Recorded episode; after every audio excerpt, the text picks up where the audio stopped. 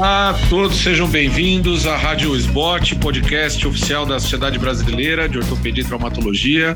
Esse é o mais um episódio do programa Dose de Atualização. O tema hoje é artroscopia de punho e mão. E vamos dizer um pouco como o vídeo, como a artroscopia mudou a minha prática clínica. Eu tenho aqui a, o prazer de estar acompanhado de dois amigos e colegas aí de longa data, o Eduardo Vasques, que é cirurgião de mão, especialista em cirurgia da mão do serviço do INTO, do Rio de Janeiro, e o doutor Ricardo Kempf, outro amigo de longa data, de Porto Alegre, do serviço da Santa Casa eh, de Porto Alegre, e dois colegas que trabalham há muitos anos aí com artroscopia de punho, têm essa, essa experiência aí de longa data, e acho que vai ser um bate-papo bem bacana aqui. É, Ricardo, quer dar um, um alô aí para o pessoal? Isso aí, Gustavo. Muito obrigado. Uh, vai ser um prazer conversar sobre esse tema que é apaixonante para todos nós. Então, falar um pouquinho sobre a artroscopia de punho e como é que isso aí modificou na nossa prática clínica do dia a dia. Então, acho que tem bastante coisa para falar e principalmente para falar da SBOT, que a gente consegue comparar o que, que a gente usa de artroscopia comparado com outras articulações. Então, mostrar como é que é o nosso diferencial e quais são as vantagens que a gente ver na artroscopia para a articulação do punho. Legal. Eduardo, quer dar um, um alô aí? É, eu achei super interessante essa, esse tema, né? E muito bem escolhido os participantes, né? Montovani é nosso chairman internacional na artroscopia, tem vários trabalhos publicados, é um cara do, do IVA, e o Ricardo também tem publicado bastante coisa, tem atuação internacional. Eu posso dizer que eu sou mais da velha guarda, eu sou um pouco mais velho que vocês, eu acho que eu participei da, da primeira turma, né? Eu, se eu puder fazer um breve histórico do... Eu, eu fiz um histórico na jornada lenense há uns anos atrás, aqui no Rio, contando o começo da artroscopia aqui do Brasil. Basicamente começou em 98, num curso da USP, tá, que o Dr. Ronaldo é, é, criou, no meio de uma Copa do Mundo, tinha umas 12 pessoas, todo mundo meio escondido, no dia do jogo Brasil e Chile.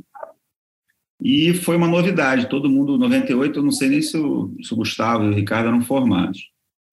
E anos depois eu fui para fora, conheci o. para começar a ver a artroscopia, né? E aí começou. Eu acho que cada um de nós podia falar com, o que, que foi que despertou.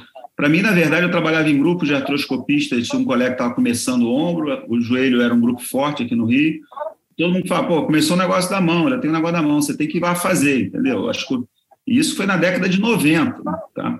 E diversos cursos, diversos colegas publicando e tal, e, e é uma coisa apaixonante. Quanto mais você faz, mais você quer fazer, abre seu leque de terapêutica, melhora a sua cirurgia, até a sua cirurgia aberta, e o entendimento da biomecânica fica muito melhor. Eu, eu achei interessante você falar dessa história, porque realmente a artroscopia de punho é o, é o irmão mais novo aí da artroscopia, né, dentro da ortopedia. Eu acho que a gente foi o, a última especialidade a surfar essa onda, né? Ela começou e é muito mais comum, né, na, nas áreas de joelho, de ombro, que são articulações maiores. E na nossa área, eu, eu, eu vejo muito o seguinte: você descreveu bem o, o, o início, né? Acho que a gente teve duas ondas de artroscopia de punho. Teve essa inicial, quando começaram a aparecer as técnicas do, do Terry Whipple com a tração vertical, e começou a ter óticas aí de tamanho apropriado, né, 2.7, 2.4, e aí começou o pessoal fazer. Aí o pessoal teve aquele boom, fez, tiveram lá as suas indicações, e aí deu uma mornada, né? Foi uma coisa que esfriou pessoal ficou com aquela, aquele conceito. Quando eu, eu você falou de 98, eu estava na Marinha, acabado de me formar. Aí eu comecei a minha residência, eu não vi nenhuma artroscopia praticamente na residência.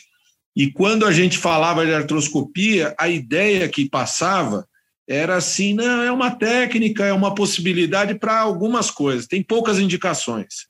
Né? Então, assim, o pessoal não se animava muito a, a, a aprender, a treinar, a, a, o que os preceptores passavam para a gente. Ah, você vai fazer ali é uma suturinha ou outra de fibrocartilagem, ou é, um, é remover um corpo livre, uma sinovectomia, né? Então aí ficou acho que uns 10 anos nessa, nessa atuada, mais ou menos. E aí a segunda onda, eu acho que ela tem muito a ver com o grupo, esse grupo europeu, que é a, começou como a IWAS, que é a EWAS, que é a Sociedade Europeia de Artroscopia de Punho, que foi um grupo é, mentorado, criado, estimulado pelo Christophe Matulan, em Estrasburgo, num centro de treinamento grande que tem lá, e ele conseguiu, acho que juntar, vai, os grandes nomes aí da, da cirurgia de mão e que faziam artroscopia, e começou a, a, padronizar e estimular o treinamento em cadáver.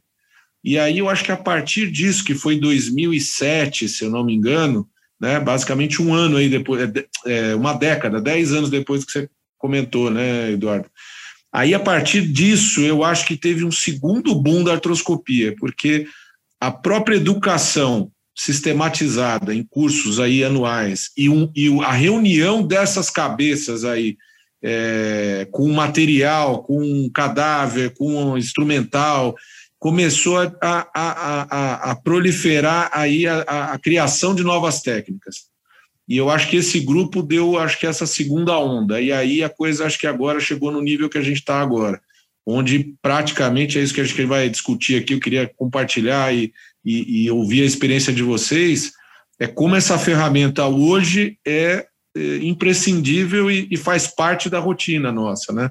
Diferente do que era 10 anos atrás, como era uma, era uma coisinha ou outra, fazia uma ou outra por, por mês ou por ano para uma indicação pequena. E hoje eu, eu, eu não vejo mais, hoje praticamente a exceção das minhas cirurgias é quando eu não, não, não, não uso o artroscópio. Como é que é a experiência do, do Ricardo aí que não falou ainda, Ricardo? Eu acho que assim, vocês colocaram muito bem, Gustavo, nessa, nesse início da artroscopia de punho, a gente absorveu muito uh, todas as técnicas e toda a experiência do pessoal de grandes articulações, do joelho, do quadril, do ombro, então eles adaptaram as técnicas de grandes articulações para o punho. E conforme a gente começou a usar mais, a gente começou a adaptar a técnica à nossa realidade. Então, hoje em dia, a artroscopia de punho ela difere muito das outras artroscopias do esqueleto, da, das outras artroscopias dos outros, das outras subespecialidades, porque a articulação do punho ela tem uma anatomia diferente, ela tem patologias diferentes, ela tem cuidados diferentes em relação às outras articulações. Então, hoje em dia, a gente já tem uh, os, notos, os nossos métodos adaptados à nossa realidade. E eu acho que isso aí é o mais importante para a artroscopia do punho. Então, assim, tem duas características que é muito importante, que eu sempre falo para os residentes e para o pessoal nos cursos de artroscopia, assim. Primeiro, a articulação do punho é uma articulação muito plana, assim, ela não tem um encaixe muito, muito grande. Então, ela depende da, da, dos ligamentos para ter uma estabilidade boa. Se tu faz uma artrotomia ou se tu faz um, um mini open que seja para entrar na articulação, para enxergar dentro da articulação, tu vai lesar esses ligamentos. Isso aí tu cria um, um grave risco de ter uma instabilidade, uh, tu está criando uma instabilidade na articulação. E segundo, uh, já tem vários estudos, vários trabalhos mostrando assim da, da, da própria percepção que vem através da cápsula articular. Então, por, o punho ser uma articulação plana, quase rasa, ela depende muito do tônus muscular para ter uma, uma estabilidade. Então, durante a atividade, tanto de força quanto proteção de quedas, a gente precisa de uma, de uma contração muscular para estabilizar e para proteger esse punho.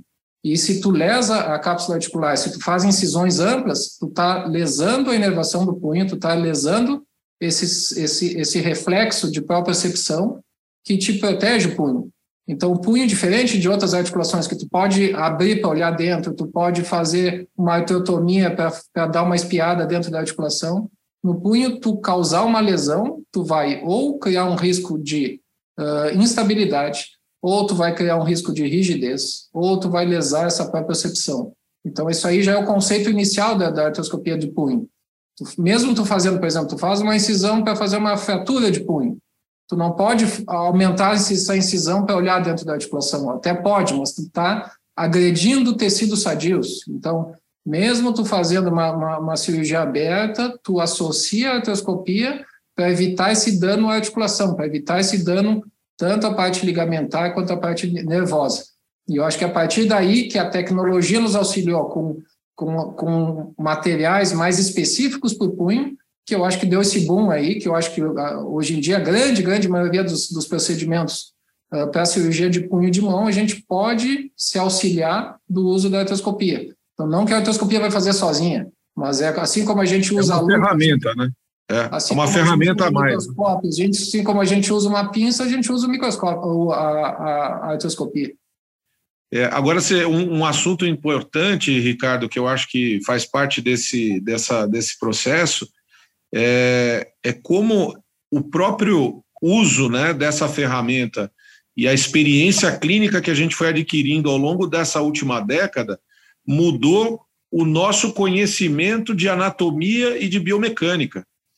Que a gente estava habituado a, a, a, ter uma visão é, macroscópica ali do punho e um estudo anatômico né, baseado em dissecção. E, e, de repente, a gente começou a ter uma visão intraarticular, muitas vezes até dinâmica, né?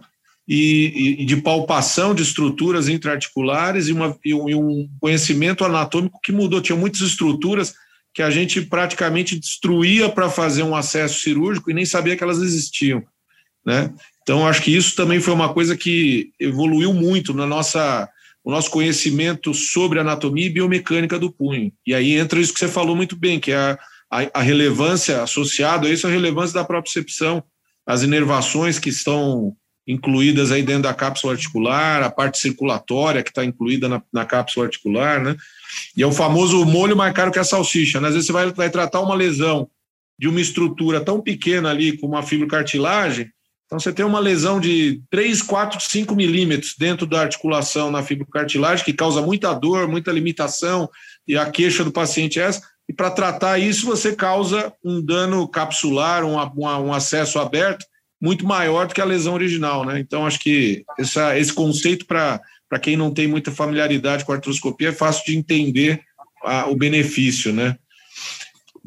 Você, vocês conseguem me dar aí alguns exemplos aí na prática diária aí que, que virou essa chave, que mudou radicalmente o, o tratamento de alguma patologia? Eu tenho aqui uma que é clássica, mas eu queria ouvir de vocês aí algum, algumas dessas patologias cotidianas aí que mudou bastante assim o, a diária de vocês? Um aspecto, Gustavo, que tu comentou muito bem, assim, que a artroscopia hoje em dia a gente conseguiu esclarecer aquela dor crônica do punho, assim, que não tinha muita causa. Então, assim, o pulso aberto, que antigamente se falava na, na, na população em geral, assim, que tu fazia exame, exame físico, tu fazia exames de imagem estático, como ressonância, tomografia, raio-x, e tu não sabia a causa daquele, daquele, daquele sintoma. E hoje em dia, com um procedimento minimamente invasivo, que é a artroscopia, tu consegue fazer testes dinâmicos uh, intraarticulares. Então, tu consegue detectar, muitas vezes, assim, lesões condrais, instabilidades do carpo, uh, patologias que antigamente tu não conseguia ver através do exame físico e, do, e de exames de imagem estáticos. Então, hoje em dia, eu já diferencio assim, a, artroscopia de punho uh, diagnóstica e terapêutica. E muitas vezes se misturam. Tu já faz o diagnóstico e tu já trata ao mesmo tempo. Então, uma das, das, das indicações que eu faço são para dores crônicas no punho, que tu não vê a causa, que tu tem exames uh, inflamatórios, mas que tu não sabe a origem dessa, desse processo inflamatório. E hoje em dia, assim, uh, academicamente, depois de quatro meses, seis meses de um paciente com uma dor no punho, uma origem desconhecida, com tratamento sintomático que não melhora, já tem indicação de fazer algum tipo de procedimento investigativo através da artroscopia. Eu estou pensando aqui o que o Montovani falou. Na verdade, durante muito tempo, o que a gente fazia era, era a identificação da fibrocartilagem triangular e o cisto, né? Cisto novel era, foi sempre um bom treinamento, né? De, de, de artroscopia, é o que eu falo para os meus residentes. Pega um cisto, vamos, vamos estudar, vamos fazer, porque, tipo assim, você não tem muito que lesar no cisto. Você vai achar o cisto, você vai e só tem que tomar cuidado para não fazer uma ressecção muito ampla. Depois, com, com, os trabalhos, que até que o Ricardo fez na publicação do PC-Roll, do, do, acesso, do acesso volar, expandiu para o lado volar. A gente chegou a fazer acesso volar para fazer a ressecção do cisto e hoje em dia a gente faz quase tudo dorsal, ressecando o cisto volar. Isso foi uma coisa que mudou muito.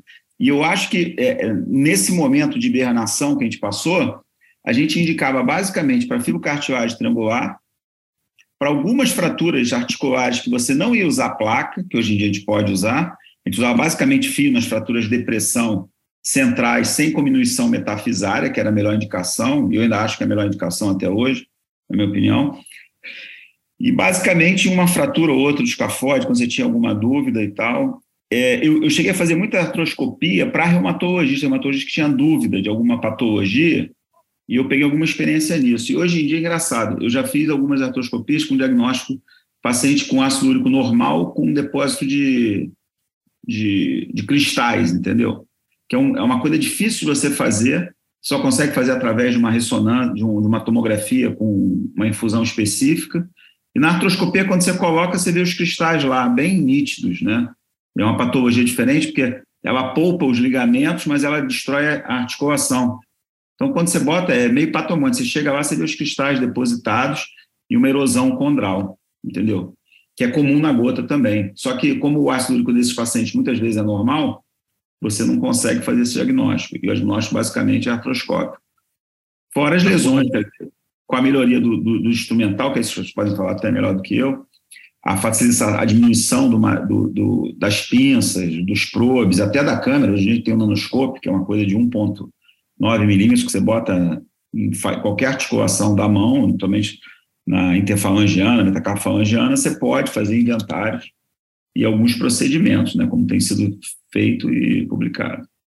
Fala um pouco Não, da tua experiência, Motovani, desses novos materiais, dessas. Desses é, eu acho, eu acho assim, o Ricardo falou muito bem, assim, é uma baita ferramenta diagnóstica, né? Então, esse é o, acho que é a grande, a grande indicação padrão ouro, né, de diagnóstico para os quadros que você tem dúvida, e é uma ferramenta para qualquer patologia intraarticular você utilizar, né?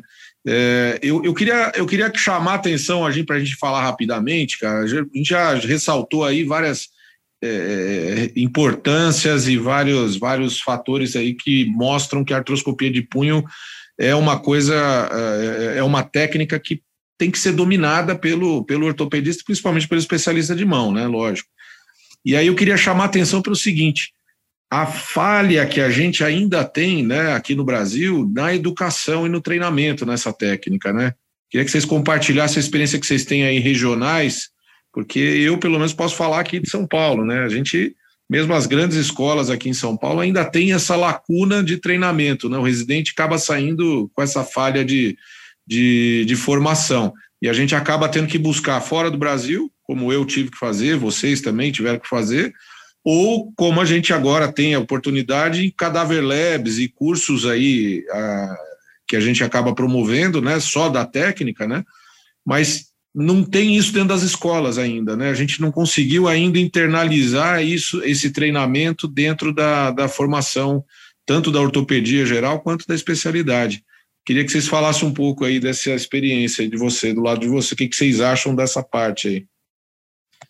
Gustavo, assim, é importantíssimo isso aí tu comentou, uh, assim, ó, a artroscopia de punho é uma técnica que não é fácil no início, até tu pegar a rotina, até tu aprender a fazer o procedimento, não é um procedimento fácil, não é um procedimento que tu te sente muito seguro. Então, acho que a primeira dica é, assim, ó, todos os procedimentos que tu for fazer artroscópico, tu tem que ter feito e tu tem que saber fazer aberto. Então, primeiro tu tem que ter noção do que, que é a patologia, do que, que como é que foi, uh, assim, de a toda a anatomia da região, toda a complexidade da anatomia da região, tu tem que saber aberto para tu ter uma noção de diminuir as, as incisões e, de, pelo vídeo. Uh, a grande maioria dos treinamentos que a gente faz hoje em dia é em Cadáver Lab, e a gente está aprendendo junto com a tecnologia, assim, a tecnologia vai avançando e tu vai aprendendo, então hoje em dia, assim, não sei quantos anos tem o, o teu curso em Barretos do ICAD, mas tem que 12 anos, 12. 10 anos. Uh, 12 então, anos. assim, sempre que a gente vai nesse curso, a gente aprende tanto com os alunos quanto, quanto os alunos, assim, porque uh, não existe um limite para a artroscopia de punho. Tu começa com procedimentos mais básicos e tu vai progredindo junto com, com, com, a, com a progressão da tecnologia. Então, cada vez tu vai testando teus limites, cada vez tu vai indo mais longe. Então, até 4, 5 anos atrás, tu dizia que a pseudoartrose escafoide, só algumas poderiam ser tratadas por artroscopia. Hoje, a grande maioria das, das, das pseudoartroses de escafoide, a gente já viu que podem e eu acho que até devem ser tratados por artroscopia. Então, assim, nos cursos, tu fala assim, sempre começar com procedimentos mais simples, sempre saber anatomia e saber converter para um procedimento aberto sem prejudicar o paciente, sempre começar o teu treinamento através de cadáveres e acompanhando gente que já tem uh, experiência nessa técnica. Então, eu aconselho, assim, assim como, como o Eduardo falou, assim, começa com cistos sinoviais, ou com uma artroscopia diagnóstica, ou com uma lesão uh, central da fibrocartilagem, que é uma lesão que melhora muito bem com, a, com, com debridamento. Uh, e a partir daí tu vai evoluindo para as fraturas, as fraturas assim, fratura de, do rádio distal articular, fratura uh, do escafóide, quando tu faz uma fixação percutânea. A artroscopia ela te dá uma segurança que essa fixação percutânea ela vai ser realmente efetiva, que a redução está perfeita, que o posicionamento do material de síntese está tá adequado, que tu não tem material de síntese que esteja uh, machucando a cartilagem, a articulação, que esteja protuindo para dentro da articulação. Então, a artroscopia, ela, ela, ela te permite tu ir agregando aos teus procedimentos do dia a dia, sem atrapalhar ou sem prejudicar o paciente, te dando segurança e até permitindo que o paciente volte de maneira mais uh, precoce às atividades, porque tu tem certeza que o teu que a tua redução foi perfeita, ou que ela está estável, ou que ela que tu não que tu não tem nada de dúvida em relação, uh, por exemplo, à redução de uma fratura. O, o, o, Eduardo, como é que você vê aí essa, essa questão aí do treinamento aí no Rio de Janeiro, cara? O... É, uma, é uma falha ainda? Você acha que ainda é uma. Gustavo, é uma, é uma falha, até porque, tipo assim, eu fiquei, eu fiquei 16 anos na universidade, na UERJ, e a gente tinha um equipamento de artroscopia que a gente dependia muito de doação, de conseguir material, de ter o shaver, é, que a gente brinca é o inferno brasileiro, tem tudo, mas falta alguma coisa, entendeu? E a artroscopia você não tem como, você tem que estar tá tudo, você precisa do apoio da, da, da, da indústria, né? da indústria, não tem como, sem indústria não consegue fazer. Atualmente ficou mais fácil, porque no, no, no Instituto é, a gente tem uma estrutura grande, como tem artroscopia de joelho, quadril, ombro, eu estou sempre pegando a carona. Eu pego a carona do pessoal. O pessoal está com uma firma lá para. Você pode emprestar isso aqui, não sei o quê. O pessoal até, até acha engraçado, porque o quantitativo do material não seria possível fazer uma compra pro, especificamente para a mão. Então eu pego, troco o shaver grande do, do joelho para um, um de, de, punho e vou fazer minha artroscopia, até porque a minha incidência eu, eu não consigo fazer uma, uma fazer toda semana. Teria até caso, mas a demanda do hospital eu chego lá, tem três espaguetes numa semana para fazer. A gente tem sala todo dia. Você tem uma ideia, a gente tem um movimento de. Teoricamente, a gente tem seis cirurgias de mão por dia no Instituto. São 30 cirurgias por, por, por semana. Então, lá não para. Então, não, eu, eu, tenho, eu, eu boto a artroscopia, quando não é fratura, numa situação de um cisto, uma fibrocartilagem, quando você tem um mapa que permite isso, entendeu? Tem as urgências que eu não posso parar de fazer. Mas a questão de material ficou mais fácil, o material ficou mais barato também em relação material básico, de uma maneira geral, ficou mais barato. Agora, as óticas têm sempre a manutenção, né? Porque a ótica é cara. O cara no treinamento, invariavelmente, ele machuca uma ótica. Eu não sei, é, eu estava conversando com o Ricardo, eu tenho duas óticas minhas compradas em 2000, entendeu? Uma de 2.3 e uma de 2.7. Durante um período, se você não tivesse ótica, você não fazia artroscopia, porque a indústria não tinha. Ficava mais tempo as óticas quebradas do que as óticas funcionando. Então, tudo isso foi um, um, caminho. Agora, eu concordo com o Ricardo, você tem que começar de coisas simples, você deixa o residente fazer um cisto, deixa fazer uma sinovectomia e você vai acompanhando. A parte mais complicada, e na verdade, as primeiras 20 artroscopias, o cara deve estar acompanhado de alguém com mais experiência, para dizer. Quando eu acabei minha formação de artroscopia, já tinha feito curso de Chicago, já estava fazendo aqui no Rio, tinha uma dificuldade de entender o, que era patológico e não era. Isso foi por volta, eu comecei a fazer em 2000 aqui no Rio, a gente fez um curso com Badia, com Pereira e com Rames, aqui na universidade. E aí, quando eu voltei a fazer sozinho, eu, fiquei, eu tinha uma certa dúvida. Aí eu fiquei um mês, seis semanas com Badia, foi quando eu conheci o Ricardo, acho que foi 2001 ou 2002. Quando é que foi, Ricardo? Acho que foi 2002, né, que você estava lá no... Badia teve no Rio no ano 2000. Não, que você estava em Miami. O congresso, eu estava, acho que eu fui no final de 2000, início de 2001. É, acho que em 2001 eu conheci o Ricardo lá em Miami, e aí eu ficava vendo, que lá tinha artroscopia todo dia, era uma coisa fácil, eu começava a entender os portais. Quando você vê muito, você tem que ter muita memória de, de localização. Se hoje em dia você vê uma foto, você já sabe, ó, o cara está tá com probe no médio carpal ou na área e está vendo a lesão na fibra, é, escafo, escafo semilunar de cima e vai fazer, você já sabe. Uma foto para a gente é muito fácil identificar. Para o residente, até isso se, se tornar automático, leva um tempo e treinamento. E ele tem que se expor e tem que ver. Agora, os cursos, todos os cursos, para todos nós, cada curso que a gente vai, a gente aprende muito. porque a experiência de um, às vezes, tira a dúvida do outro, entendeu? Eu toda eu, eu esse ano eu tive em Madrid com o Ricardo, foi um curso fantástico. É, e, só, só comentando sobre, sobre essa tua pergunta inicial, assim, eu acho que isso aqui nos próximos anos vai ser uma bola de neve, cara, vai ser um, alguma coisa que assim que, que já não já não se consegue mais ficar sem. Hoje em dia, os residentes que estão saindo, eles já veem a necessidade de utilizar a tecnologia para assim melhorar os resultados para os pacientes.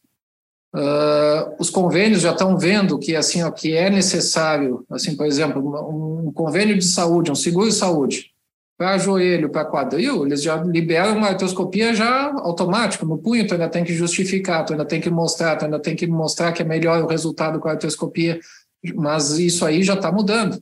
E o paciente vai querer também, hoje em dia, já comparando com alguém que já foi tratado por artroscopia, já vê que o resultado é mais precoce, já vê que o resultado é melhor. Então, assim, ó, tu tendo o médico uh, indicando de maneira correta, o convênio autorizando ou tendo mais acesso ao equipamento, como, como o Eduardo comentou, e o paciente já sabendo que tem esse diferencial uh, em relação ao tratamento e ao, e ao resultado do tratamento, eu acho que isso aí não, não para mais. Assim, cada vez isso aí tu pode ver pelos cursos de artroscopia uh, prático em cadáver. Assim, antigamente se dizia não, tem um por ano e esse curso está lotado. Hoje em dia tem cinco por ano e está lotado, e vai ter dez por ano e vai estar tá lotado. Assim, não, uh, cada vez. E, e, não é tu fazer um curso e tu sair fazendo, isso aí são degraus. Tu faz um curso, tu, te, tu, tu, tu tem um nível uh, médio intermediário. Aí tu faz outro curso, tu já faz um, alguns procedimentos mais avançados. No outro curso, tu já uh, vai para outro tipo de procedimento. Então, uh, não é uma coisa de tu fazer um curso e tá pronto. Então, acho que cada vez mais ah, assim, a educação médica continuada nesse meio, assim, vai ser extremamente necessário. Bom, é, para finalizar aí, pegando o gancho aí do que o Ricardo falou ali no começo, né, da, da, do uso do artroscópio como uma ferramenta mesmo, né, cada vez mais, mais rotineira, né, é, eu voltei agora, semana passada, do Congresso Europeu de, artros, de, de Cirurgia de Mão, em Rimini, na Itália, e nós tivemos uma sessão inteira sobre esse novo conceito que é a cirurgia híbrida, que é a, a combinação de técnicas abertas com o uso da artroscopia. Então, assim, foi muito interessante a gente ver né, aplicações que a gente já vem realizando né, ao longo desses últimos anos, mas que mudam um pouco esse conceito, que ou, é, ou a cirurgia artroscópica ou a cirurgia aberta. Na verdade, a gente pode realizar qualquer procedimento tradicional, clássico, que a gente já fazia né, antigamente, uma fratura de rádio, uma pseudoartrose escafoide, uma artrodese intercarpal, é, e você tem etapas da cirurgia onde a visão artroscópica pode ser útil, preservando justamente, como o Ricardo tinha comentado ali, a, a, a, agressão da cápsula, né, a desinserção de ligamentos da cápsula, manutenção da propriocepção. Então, você praticamente está começando a redesenhar quase todas as técnicas que a gente usava em, em, em, cirurgia de mão tradicionais com esse novo conceito, você ter ali essa, essa ferramenta à disposição. Então, queria passar aí para os meus colegas aí a, a, a palavra aí para eles comentarem sobre o que, que eles acham desse novo conceito, e aí a gente já vai finalizando o nosso bate-papo aí de hoje para deixar bem, bem claro aí a importância né, dessa, dessa ferramenta na nossa rotina e hoje em dia. É, eu tenho um exemplo bem claro de um exemplo que eu, eu vivi o, o, o, Brunelli Brunelli, que foi a descrição da, da Associação de Cafo Semilunar Crônica, né? Depois teve o, o, o Brunelli modificado pelo Garcia Elias, e agora tem o Corella, né? Tipo assim, eu fiz todos eles, passei por etapas e tal. Eu tô, eu tô muito, eu tô muito empolgado com isso e já sei que não é o final, porque eles estão cada vez descobrindo novas técnicas, fazendo técnicas diferentes.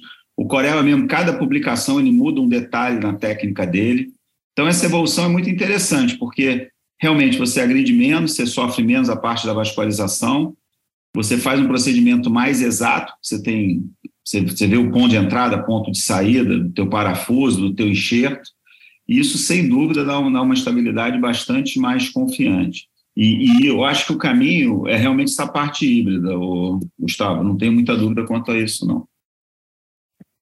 Fala aí, o Ricardo? É, eu acho que é, mais ou menos é, esse aí é o, é, o, é tema, é o tópico. Ver que assim, ó, a artroscopia é um tema tão apaixonante que a gente já conversou aí e, e, e, e o tempo passa voando. Nós poderíamos ficar horas aqui conversando e, existem várias abordagens que a gente pode falar. Acho que como recado final, acho que assim, para estimular cada um a fazer mais artroscopia, eu acho que assim, tu tem que trazer a técnica para a tua rotina, para o teu dia a dia, para a tua realidade.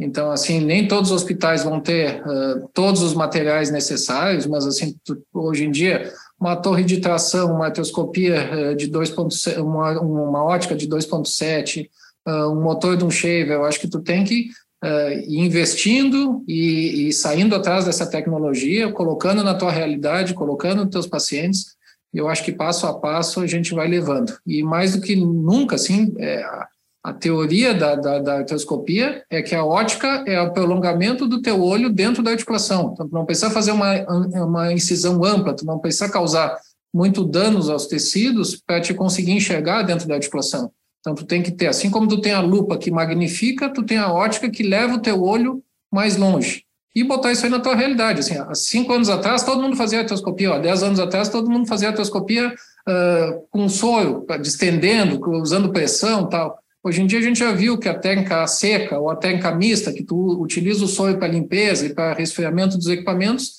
uh, muitas vezes é melhor para determinadas uh, patologias ou na tua rotina do dia a dia. Então, a gente vai adaptando a, a tecnologia, a nossa realidade, a nossa realidade do punho. E é isso aí que nós estamos aí para estimular, e eu acho que assim essa, essa, esse podcast da, da SBOT é, é uma excelente maneira da gente conseguir divulgar a nossa especialidade, o que, que a gente está fazendo de bom através da artroscopia de punho. Eu acho que ficou bem claro para todo mundo que escutou um pouco realmente como é apaixonante, como a gente tem crescido e desenvolvido esse, essa técnica nos últimos anos. Eu acho que fica o recado que ela realmente mudou a rotina do cirurgião de mão, do especialista de mão. Hoje em dia, a gente praticamente todos os procedimentos podem ter ah, auxílio né, dessa ferramenta. Acho que mudou radicalmente a forma com que a gente aborda fraturas de rádio distal intraarticulares, como a gente aborda fraturas de escafoide, pseudoartrose de escafoide, como a gente resolve problemas de, de degeneração intraarticular, realiza artrodeses intercarpais, como a gente está avançando para as articulações menores, né? A gente não falou muito, mas é, articulação metacarpo-falangiana, tratando fraturas, lesões ligamentares, articulação carpo-metacárpica, risartrose, a gente tem resultados fantásticos hoje tratando com artroscopia.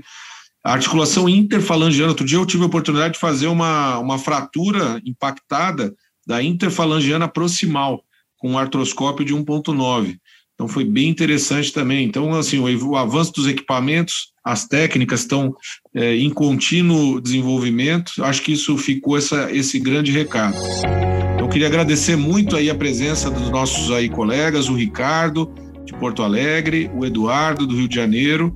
Agradecer a audiência de todos vocês aí nesse mais esse episódio do podcast da SBOT e deixar aí um, uma, uma, um convite para que pesquisem procurem aí oportunidades de treinamento, de, de educação continuada nessa técnica que eu acho que veio para ficar e que cada vez é mais importante em todas as especialidades ortopédicas e principalmente na cirurgia da mão.